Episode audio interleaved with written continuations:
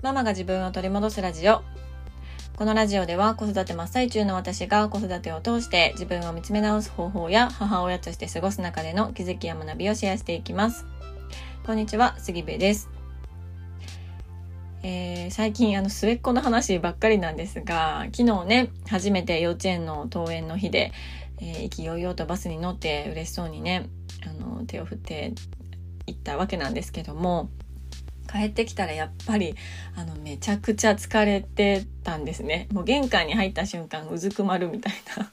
感じでちょっとインスタのストーリーでも載せてたんですけどもう本当に疲労困憊っていう感じで帰ってきました。うんでやっぱり初日なので泣いてる子も多かったらしくってで私はね泣かなかったんだけどね左のお目目から涙が出たって言っていていやそれ泣いたってことやみたいな 感じで言ってたんですけども、うん、でも泣いてもいいんやでっていう話をしていてね、うん、だってそんなん初めてのところで初めてのお友達と先生で、うん、泣きたくもなるわそれって、うん、いう話をしてて、うん、でもまあそれなりになんか遊んだりとかいろいろ先生の話を聞いたりとかしていたみたいでで私はねえどうやったどうやった何したんどうやったんとかめちゃくちゃ聞きたいし、まあ、若干あの聞きすぎてしまったところもあるんですよ初日。うん、でもあんまりしつこくねどうやったどうやったこうやったああやったって、うん、あの聞きすぎるのも私が子供やったらうざいやろうなと思って、うん、ほどほどにせなあかんなっていうのを思ってます。で何かの話の表紙であ、そういえばこんなことがあったとか、あんなことがあったっていう風に出てくるのが一番ね、あの自然で、あのベストな、うん、あ感じかなと思うので、まあ、とにかくいろいろ幼稚園のことそうでないこと関係なくいろいろ話す中で、うん、あの探っていきたいなと思ったりしてるんですね。そうで、まあ、今日も一応2日目あの機嫌よくバスに乗っては行ったので、うん、幼稚園に対しては前向きな気持ちはあるんだろうなというのは感じられるんですけど昨日ね、帰ってきてから末っ子を連れてスーパーに行ったんですよ。そしたらね、もうあのスーパーで暴れまくる。そしてあの車、帰りの車の中でも、どれぐらいかな5分10分ぐらいあの泣きわめき続けるそして家に帰ってきても車から降りないもう一回スーパーに行くみたいな感じでもうね近所中に響き渡る声で泣きわめいて顔パンパンになってたんですよね。うん、だからその泣いていることはあの、セルフレジでピッてして、それをカゴに入れたかったかなんか。うん、でもそれを私が、あの、言われる前にピッピッてカゴに入れちゃって、で、もう一回ピッてやってカゴに入れたいみたいなことから、ぐずぐずなって泣き出したんですよね。で、全くそこには幼稚園の話もなかったし、もう一回スーパーに行きたいとかどうとかこうとかっていうところに幼稚園の要素はもう本当にゼロだったんですよ。うん。でも、あのいつもはスーパーには機嫌よく行くタイプだし、末っ子に関してはね。うん、車も、まあまあ機嫌よく乗るタイプなんですよ。で、あの、車から降りて、しかもおやつ持っていたから、おやつ早く食べたいはず。だからいつもだったら早く降りて、あの家の前でね、椅子に座って食べたり、家の中で食べたりとかするのにもかかわらず、昨日だけはもう車から降りない。あのもう何を言っても泣きわめく何を言っても嫌。もうとにかく全てが憎いみたいな感じでもう大泣きしてたんですよね夕方に。うん、で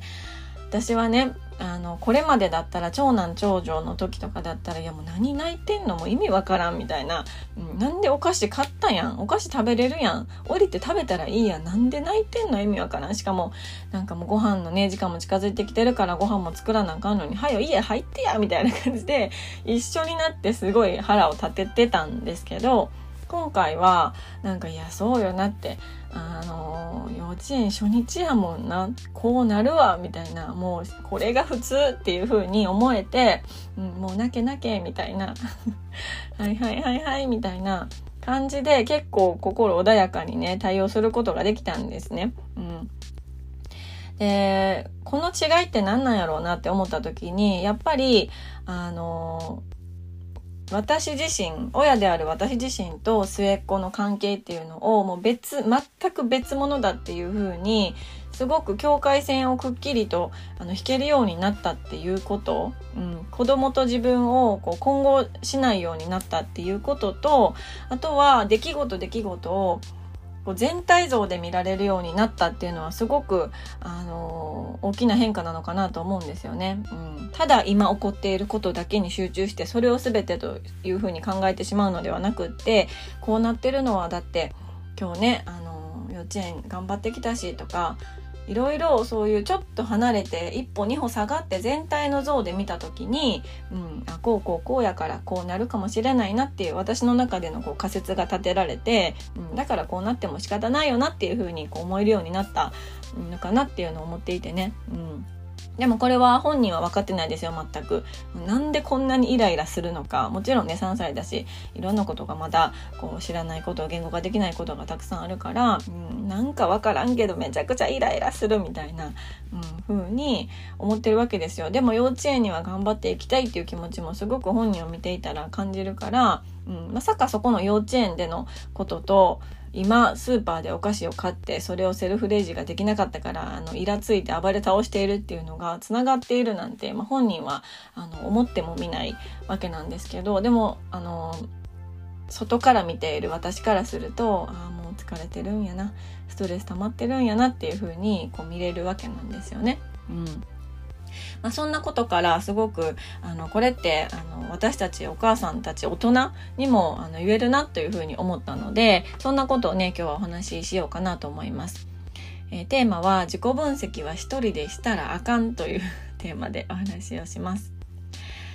そうこれねあの末っ子自身が自分でなんでこんなに泣きわめているのかあのわからないっていうことと全く同じでこれって3歳であっても30歳であっても40歳であってもなんか根本的なところは変わらないような気がするんですよね。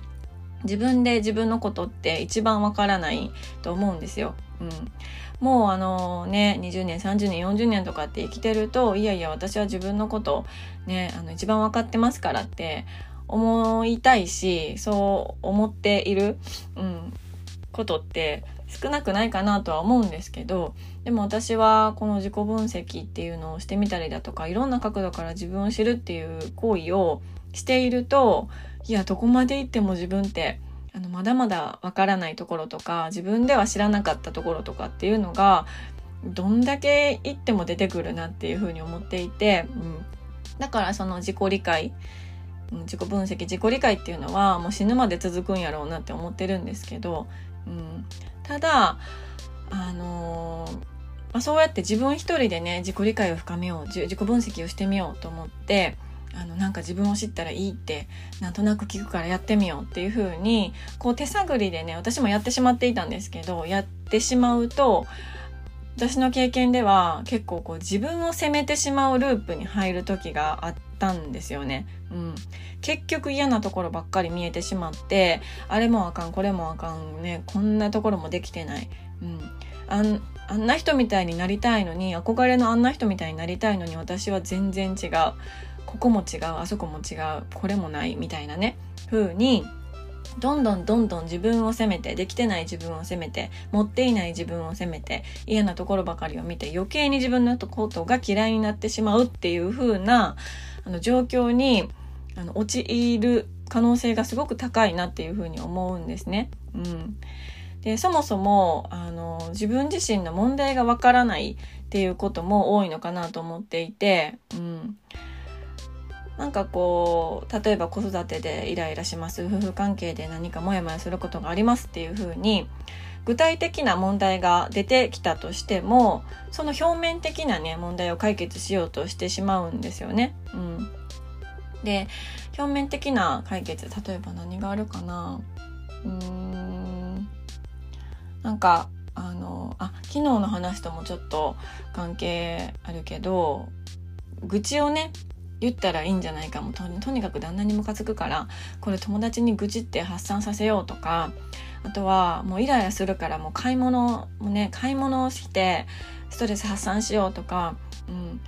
こうちょっとあの美味しいもの食べようとかアイス食べよう甘いもの食べようとか、うん、そういうあの応急処置的な問題解決発散の仕方っていうのももちろん大事だと思うんですよね。私もよくするし、うん、でも知っておかないといけないのはその応急処置的に問題を解決しているとその問題の根っこその根本的なあの原因みたいな根っこっていうところはずっとずっとこう残り続けるわけなんですよ。こう雑草のように。雑草ってあの表面だけ抜いても抜いてもね、根っこを抜かないとずっとずっと生え続けると思うんですけど、この話はあのかなり最初の方のエピソードで、あの雑草の話を草抜きした時に思った雑草の話を話してるエピソードがあるので、まあ、それも合わせて聞いていただければ嬉しいなと思うんですけど。うん、そのやっぱり根っこを探る根っこが何なのか探るということ根っこがあるということに気づくことっていうことがすごく大切、うん、だと思うんですよね。でもこれってやっぱりその正しい自己分析の方法が分かっていないとできなかったりだとかその正しい自己分析の方法って言ったってその人によると思うんですよ。みんなそれぞれあのね、違う人だからその人に合った正しい方法で自分を探っていって自分のその根っこって何なんだろうなってなんでその根っこができたんだろうなっていうことを探るっていうのがすごく大切に、うん、なるんですよね。うん、でやっぱりその自分ではわからないなんで今こんな感情になってるのかわからないっていうことでもあの他者の視点から見るといやいやそれってこうだからこうじゃないとか、うん、だってすごい今疲れてますもんねみたいな、うん、だって先週なんか行事事もあってあのねなんか PTA の仕事とかもしてで旦那さんもずっと帰るのも遅かったからえめっちゃ疲れてるやんみたいな。そりゃあストレス溜まってるでしょみたいな。自分ではこう見えてなかったことが他者だとちょっとこう広い視点であの見ることができるからね、うん、それで気づくこともたくさんあるのかなというふうに、うん、思います。